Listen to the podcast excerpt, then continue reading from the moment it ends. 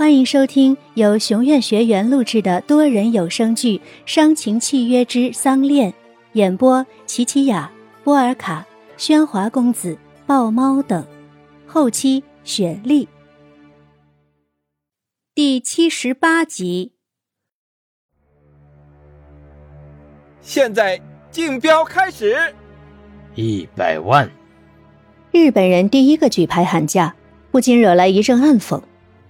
还以为会出多高的天价，这里一百万谁都出得起，我出两百万。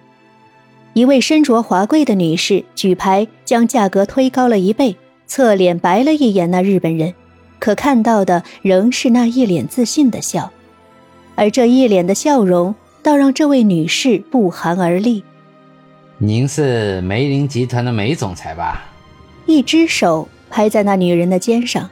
不知什么时候，宋强仁竟坐在了他的后方。我们查到你公司税务方面出了些问题，请配合警方去接受调查。你们有什么证据？现在只是请你去喝杯咖啡，我可不想对女士动粗。手铐会划伤您腕子上的手镯的。起身丢掉了竞标牌，那女士只好气冲冲地退出竞拍会场。刚才喊价两百万的女士已退出竞标，现在竞标价回到那位日本先生喊的一百万。竞标继续，请举牌。一百一十万。哦，那位先生出一百一十万。先生，警察接到举报，您公司涉嫌招聘未成年用工，请跟我去警局接受调查。什么？你们？这样子虚乌有的理由怎能让人信服？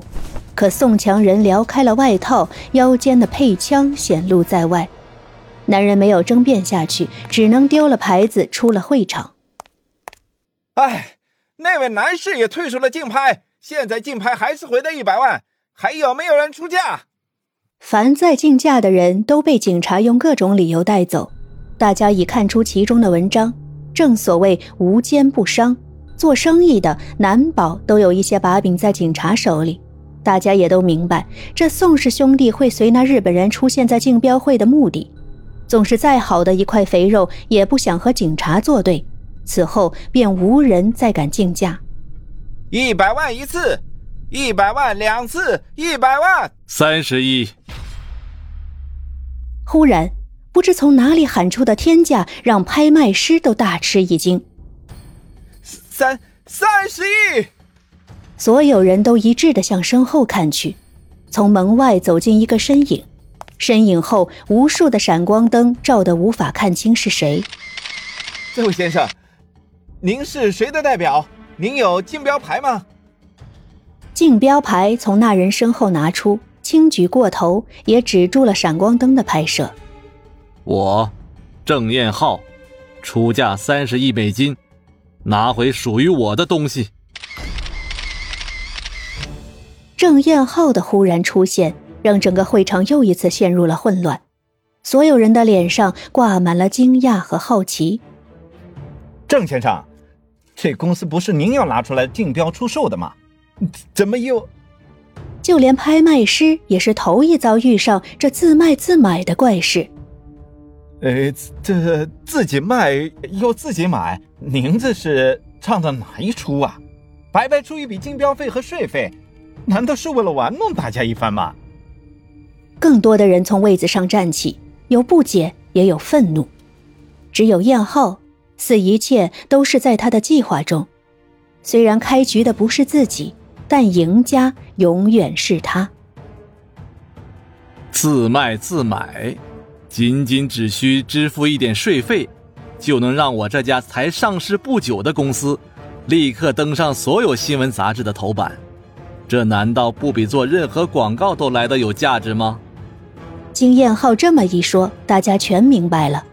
看着燕浩身后的这群记者和这三天来占据了所有商业杂志的头版头条，这样的宣传手段带来的效益远远超出这些小钱。这在外人看来是一场商业炒作，可对宋氏兄弟来说却是偷鸡不成蚀把米。曾彦浩，你别糊弄人了，你家人被绑架遭到勒索，所以出售公司，在你名下的账户早就已经被冻结了，你哪里来的三十亿？要是弄个诈骗罪，我可以亲自开车送你去警局。哼，的确，我名下的确没有这么多钱，可是，燕浩示意了身边的佑天，佑天从包里拿出了一叠文件，这些文件。是刚从律师事务所确认过来的。郑老太爷的遗产已被启用，遗产一旦启用，将被分为夫妻双方各一半。法律上，只冻结了郑燕浩名下账户。现在，郑太太林白露出资三十亿委托丈夫郑燕浩前来竞标，所以本次竞拍出价是绝对真实有效的。郑燕浩，你。强人冲上前抓住了燕浩的衣服，记者纷纷拥来拍摄。想揍我吗？好啊，让全香港的人都看看你们警察有多能耐！阿爷，松手！强勇命令弟弟放开燕浩，在诸多记者面前，他们要维持警察的姿态。而一家只值二十亿美金的公司要花三十多亿去买，古田已毫无争下去的意义。这一局，他还是败给了郑燕浩。从位子上站起来，古田走到燕浩面前：“我低估你这个敌人了。要不是你，我永远都动不了爷爷的遗产，还真的要谢谢你。我输的是运气。不，你输的是找了两条狗来做事。郑燕浩，你……阿言，我的车。”强勇拽着弟弟离开了会场，闪光灯不停的刺着落荒而逃的两人。看看你的狗，这就是我会赢你的原因。我身边的人都对我忠心耿耿，即使你收购了我的公司，那些员工也不会跟你。